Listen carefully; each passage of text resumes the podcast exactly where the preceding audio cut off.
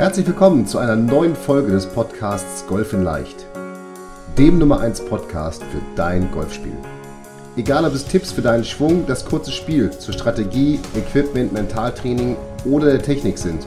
In diesem Podcast geht es darum, dass wir mit leicht umsetzbaren Tipps und Tricks dein Golfspiel und damit dein Handicap schnell und langfristig verbessern. Ich wünsche dir viel Spaß beim Zuhören dieser Folge. Mein Name ist Fabian Bünker, ich bin PJ Golf Professional und Head Coach der Trainingsplattform Golf in Leicht.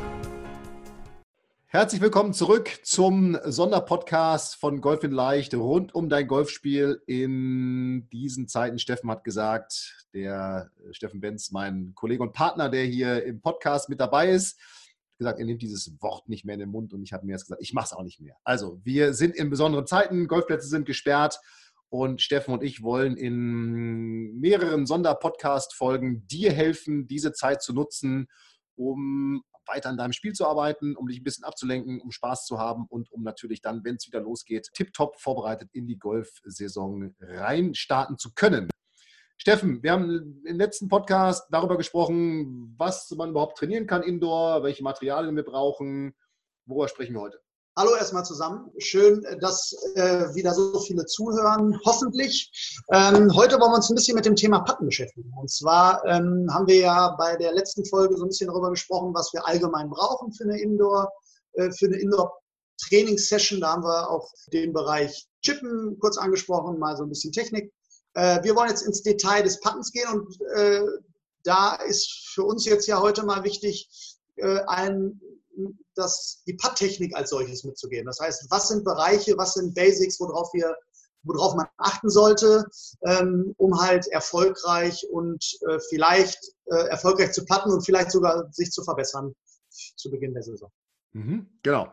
Ähm, dann lass uns doch mal beim Patten mit, ich würde sagen mal mit dem Griff anfangen. Das ist ja irgendwie immer ja. so eine, ich darf das mal so sagen, so eine Dauerbaustelle beim Putten. Worauf achtest du bei deinen Schülern, wenn du aufs Puttinggrün gehst und oder wo auch immer du Putten trainierst, hm, beim, beim Puttgriff ganz besonders?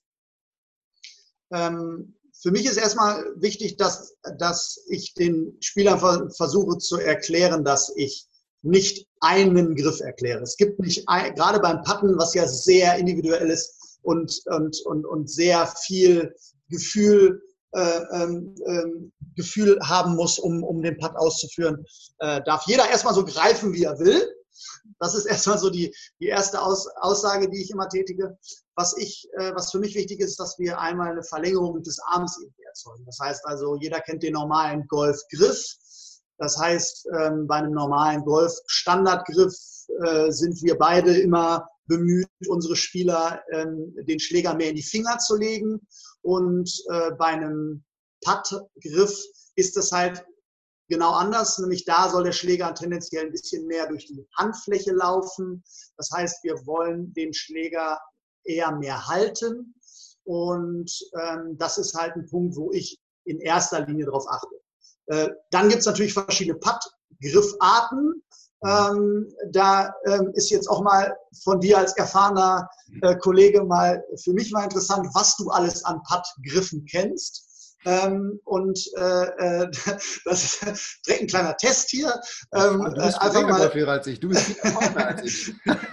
ja, das, das glaube ich nicht.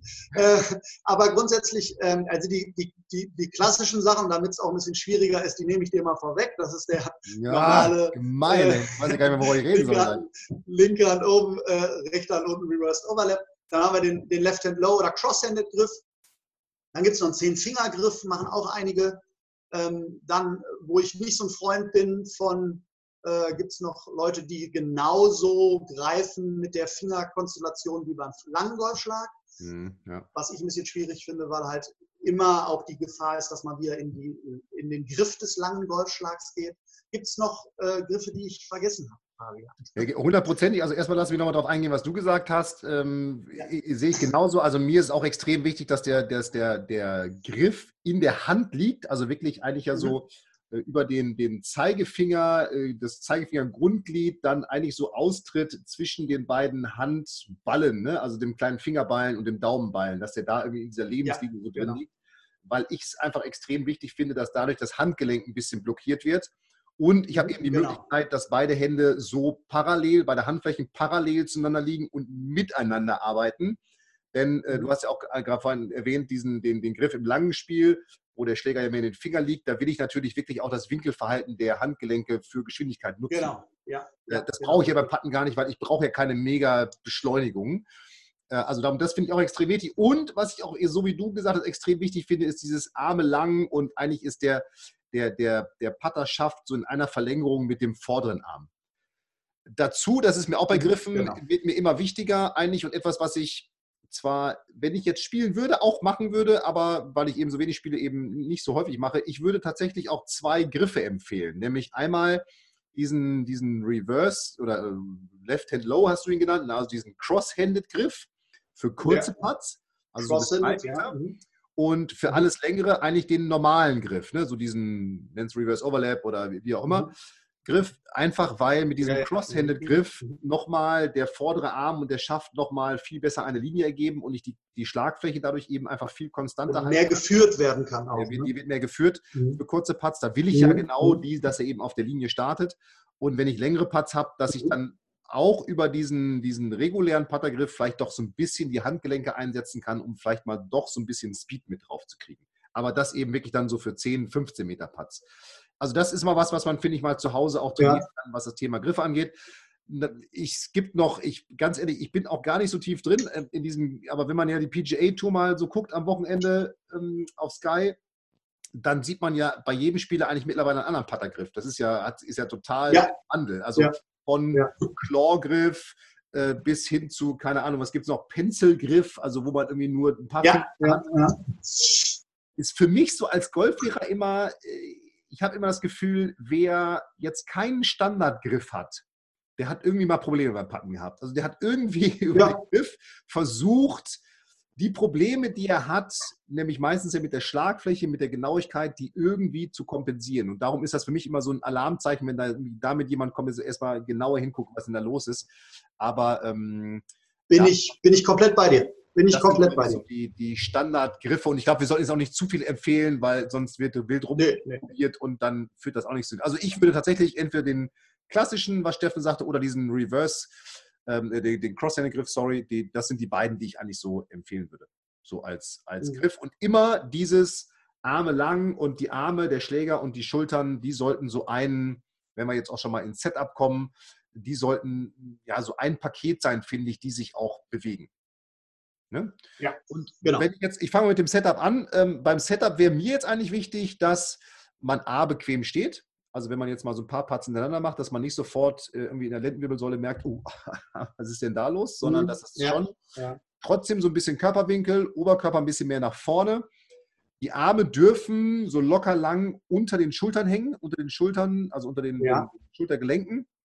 Mhm. Und ich sag mal so, in so einem Basis-Setup sollte der Ball unter dem vorderen Auge liegen. Also bei Rechtshänder unter dem linken Auge und bei Linkshändern unter dem rechten Auge, um den Ball einfach, und das ist ja ganz wichtig, äh, in, in der Aufwärtsbewegung zu treffen, um ihm einfach mehr Roll mitzugeben.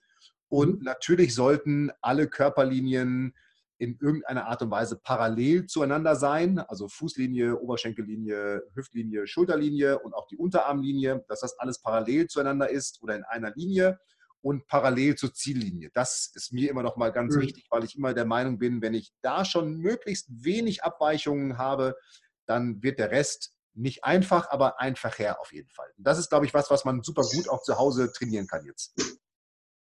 Das ist, äh, finde ich, der, gerade der letzte Satz, den du gesagt hast, ist für mich eigentlich der entscheidendste. Wenn wir es hinbekommen, bei einer ja sehr in Anführungszeichen monotonen Bewegung, wie es der, wie es der Putt-Bereich ist, alle Voraussetzungen hinbekommen, damit man weniger Abweichungen produzieren kann, ist erstmal schon allen geholfen. Das heißt, die Voraussetzungen, ich bin auch dabei, mehr Oberkörperwinkel als Kniewinkel, sodass die Arme halt locker unterhalb der Schultern runterhängen können und dass wir, wie du schon äh, völlig richtig sagst, die Ausrichtung der Füße, der Schultern, der Knie, ähm, der Hüfte, wenn wir die schon alle ähm, äh, gut vorbereitet haben, wenn wir gute Voraussetzungen für, für die Bewegung tatsächlich haben, dann, hat, dann fällt es grundsätzlich leichter. Weil wir weniger Abweichungen produzieren werden. Die werden natürlich immer noch passieren äh, als Kontrollmöglichkeit und dann sind wir direkt schon so ein bisschen ins Training, ähm, weil das Setup so, wie du es jetzt ausgeführt hast, da bin ich komplett d'accord und, und, und würde, würde ich jetzt auch gar nicht so viel hinzufügen wollen, äh, würde ich eigentlich im Prinzip eher die Kontrolle äh, des Setups ja, dann nochmal. Ja, wie kann man das kontrollieren? Ja. Wie kann man das kontrollieren? Und ähm, der ein oder andere, der schon Putt-Training hatte, wird sowas wie einen Puttspiegel kennen. Ähm, jetzt, wird, jetzt wird nicht jeder äh, einen Puttspiegel zu Hause haben, aber ähm, äh, ich habe da mal ein, äh, ein, schönes Trainingsvideo gemacht, äh, wo ich gesagt habe, man kann auch eine CD nehmen für die Jüngeren unter uns. Ja, eine CD ja, hat man früher das? dafür benutzt. übrigens, hat man früher jetzt, dafür benutzt. Ich habe jetzt übrigens Musik auch Videos, so, ich habe jetzt auch so Training at Home Videos für, für die Golf Light Plattform ja. gedreht und ähm, habe da eben das, worauf du gleich zu sprechen kommst, auch so diese Setup-Kontrolle mit den Augen im Spiegel und habe dann gesagt, okay, ich habe jetzt irgendwie hier keinen Spiegel und jetzt den Schwingspiegel von meiner Frau wollte ich auch nicht mitnehmen und mit irgendwelchen Linien bekleben. Und dann habe ich gesagt, okay, CD und dann habe ich so gedacht, so, ey, scheiße, CDs, ja, irgendwie, ich streame ja auch, oder? aber ich habe ich hab noch eine Metallica-CD gefunden. Metallica-CD. aber äh, das, ist, also, das ist, hoffe, das ist, der eine oder andere hat noch eine CD zu Hause, willst du eine genau, CD? Genau, richtig.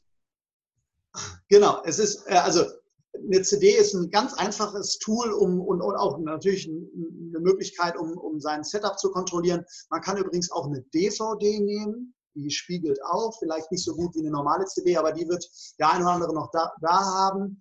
Ja. Ähm, und ähm, der Ablauf ist relativ simpel. Man geht in die Setup-Position, legt den Ball halt in, die, in das Loch der CD oder der äh, CD-ROM oder DVD, whatever, und ähm, geht in die Setup-Position, wie man normal am Ball stehen würde und müsste dann im Prinzip, wie du jetzt gerade schon richtig gesagt hast, die Augen sollten über dem Ball sein oder speziell das vordere Auge ähm, wir als Rechtshänder, also, also linke Auge, sollte man sich natürlich dann im Idealfall im, im Spiegel sehen. Und wenn das nicht der Fall ist, dann würde man im Prinzip schon selber über Körperwinkel, über Abstände ähm, erstmal schon mal ähm, es hinbekommen, dass man sich sieht. Genau. Das wäre, das wäre schon mal eine sehr Jetzt gute Kontrolle. Vielleicht nochmal, warum ist das so wichtig, dass die Augen, ich sag mal, über dem Ball sind oder eher, da bin ich ein großer Freund von, eher so sich zwischen, also so ein bisschen mehr zu den Füßen, in Richtung der Füße befinden, also innerhalb des Balls sind? Warum, warum ist das so wichtig? Was, worauf achtest du dann dabei? Oder welche Auswirkungen also, hat das, wenn, wenn das nicht der Fall sein sollte? Also in erster Linie ähm, wollen wir ja eine, eine Bewegung produzieren, die gerade, gerade oder so eine leichte Innen-Innen-Kurve des Schlägers äh, äh, produziert. Und ähm, das hat natürlich zur Folge, dass wir den Ball, wir gehen jetzt mal von einem ebenen Grün aus und einem geraden Putt, wir natürlich den Ball äh, schon zu Beginn auf dieser Puttlinie oder auf dieser optimalen Linie starten lassen wollen. Und wenn ich natürlich einmal, und das ist Punkt Nummer eins, von vornherein die Augenlinie nicht optimal über den Ball habe, verzerrt das natürlich grundsätzlich erstmal schon mal die äh, Situation des Ausrichtens. Das heißt also, ich habe eine verzerrte Optik zum Ziel oder zum Loch. Das ist also schon der erste Punkt. Und der zweite Punkt ist die Ausführung des Schlägers. Wenn da die Augenlinie nicht optimal ähm, über der vermeintlichen Bewegungslinie ist, dann wird auch die Ausführung dann in der Regel relativ schnell verkantet werden oder nicht optimal ausgeführt werden. Ja. Ähm, ja.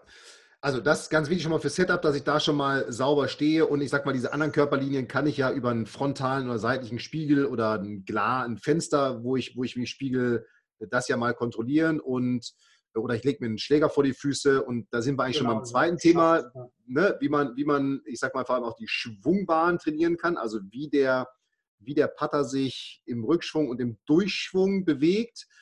Da könnte man sogar diese Übung mit der CD, die du jetzt gerade genannt hast, ein bisschen mit kombinieren, nämlich dass man sich ja, also so trainiere ich das mit der Schwungbahn, erstmal ganz simpel, dass man sich so zwei Schäfte auf den Boden legt, mhm. die parallel zueinander liegen und so ein bisschen, wenn ich den Putter da in die Mitte stelle, von die so ein bisschen dem Putter nach oben und unten Spielraum zur Spitze und zur Hacke geben. Äh, am besten suche ich mir noch ein Ziel irgendwie, wo ich, wo ich hinpatte und dann könnte ich jetzt diese CD da auch hinlegen und den Ball eben von dieser CD patten, um auch meine Körperwinkel direkt mit trainiert zu haben. habe aber, finde ich, über diese, diese beiden Schäfte so eine ganz schöne visuelle Kontrolle, wie der Putter sich mal so im Rückschwung und im Durchschwung und auch vielleicht bei, bei längeren und kürzeren Putts bewegt, wobei ich jetzt immer darauf achten mhm. würde, dass, wenn ich so an diese Schwungbahn denke, das sollte jetzt nicht zu mechanisch werden, weil sonst kompensiere ich auch wieder zu viel aus den Handgelenken und den Schultern. Also so bei kurzen Putts bis zwei, drei Meter würde ich schon sagen, da darf der Putter sich so relativ gerade zurück und gerade nach vorne bewegen. Wenn ich jetzt wirklich mal so einen längeren Putt spiele, je nachdem, wie groß die Wohnung oder das Haus ist oder das, das, das Outdoor-Grün, was man eventuell hat, hm, desto, äh, desto mehr darf der Putter sich gerne, finde ich, auch immer in so einem, in so einem leichten Halbkreis bewegen. Ne? Also, dass der so ein bisschen ja. nach hinten geht und leicht außen, ohne, in, ohne allerdings immer äh, genau, leicht in innen, äh, ohne allerdings, dass die Schlagfläche sich jetzt groß rotiert, finde ich, sondern der Putter sollte sich sozusagen aufgrund seiner Bauweise, ähm, je nachdem, was für ein Putter ich habe, aber meistens ist ja die Hacke ein bisschen schwerer als die Spitze, dass er sich eben aufgrund seiner Bauweise so ein bisschen in so einem, in so einem Innen-Innen-Halbkreis bewegt. Das wäre mir, ja.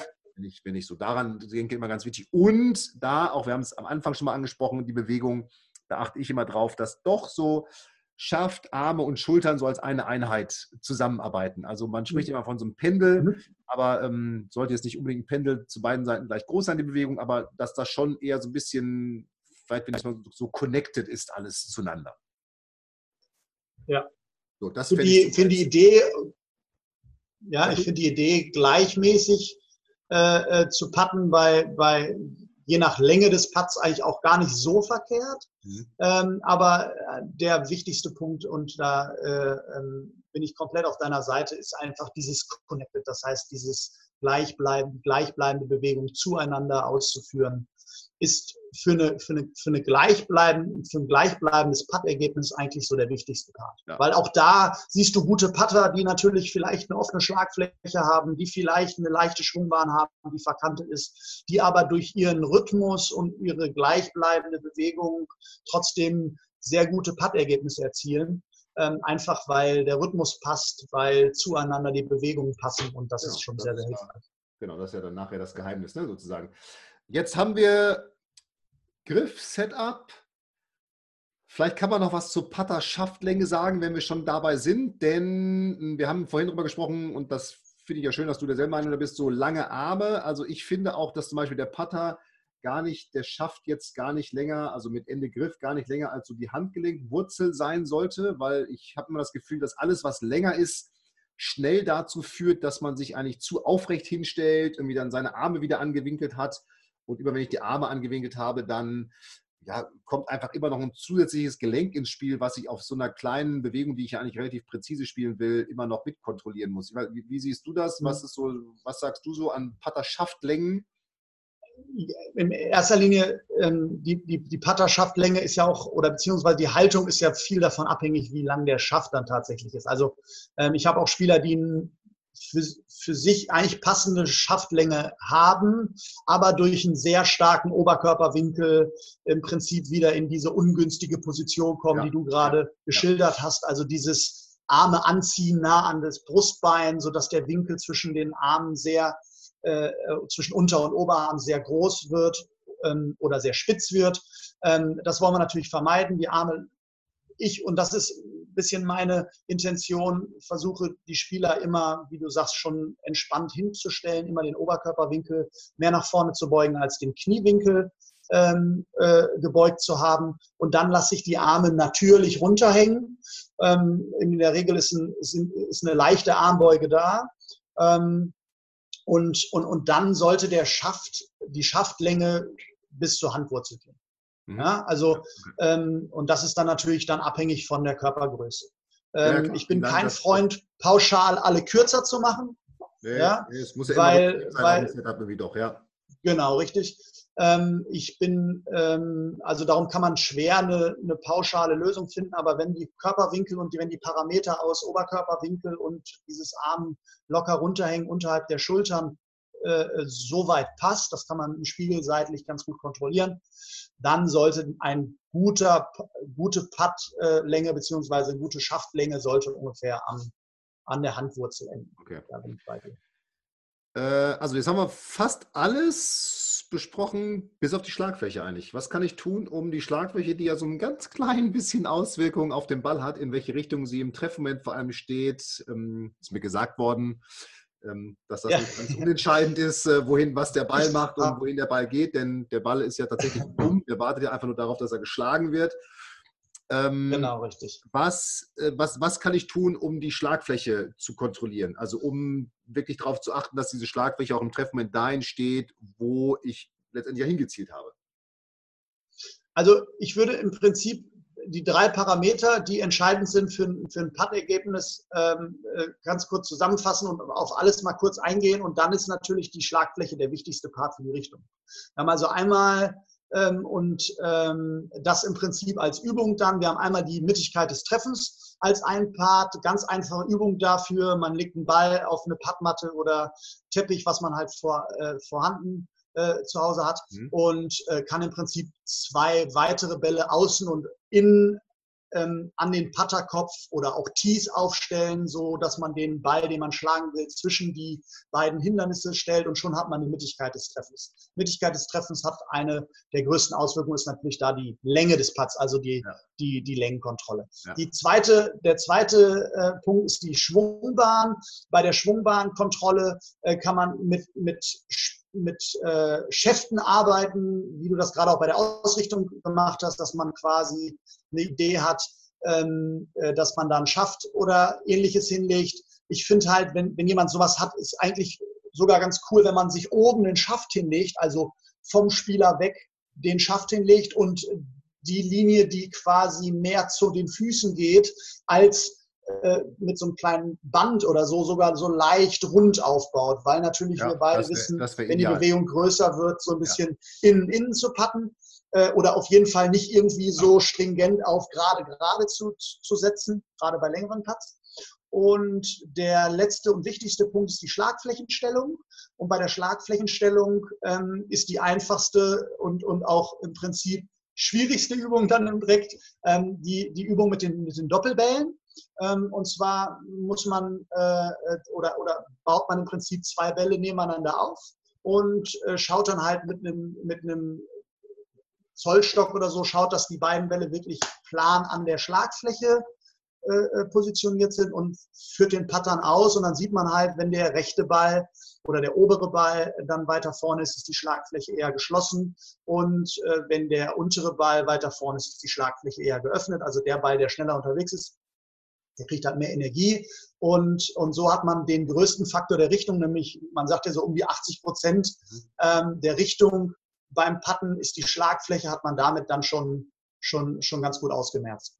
Möglichkeiten über Laser und noch mehr Materialien gibt es natürlich auch. Also da, da, ist natürlich nach oben wiederum keine Grenze gesetzt. Es gibt also viele, die so einen Laser benutzen, den steckt man dann im Prinzip auf den, auf den Putter und dann kann man nur mal die Ausrichtung, äh, ähm, nur die Ausrichtung prüfen. Aber diese Übung mit den zwei Wellen ist schon eine ganz coole Sache, um einfach die Schlagfläche dann schon für sich so ein bisschen zu kontrollieren.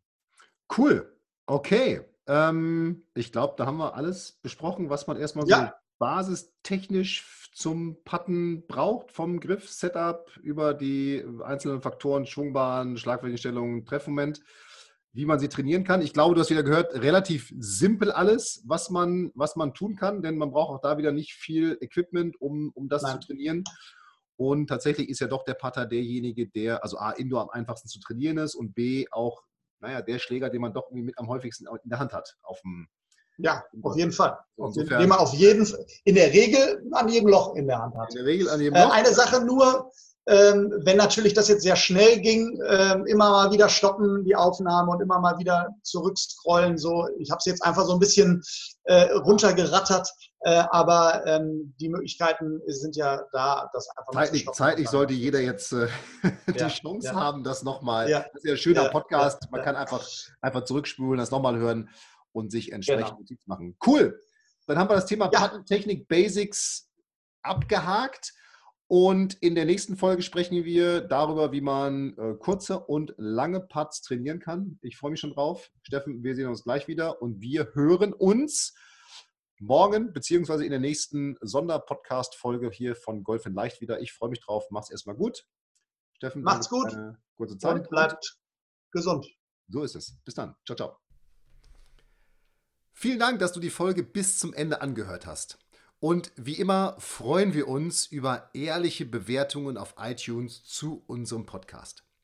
Und wenn du Bock und Lust auf noch mehr Trainingstipps und komplette Trainingspläne für dein Golfspiel hast, dann schau dir doch einfach mal unsere Trainingsplattform Golf in Leicht an und teste sie kostenlos für 14 Tage. Gehe dazu einfach auf www.golf-in-leicht.de und klicke auf kostenlos testen und schon kann es losgehen.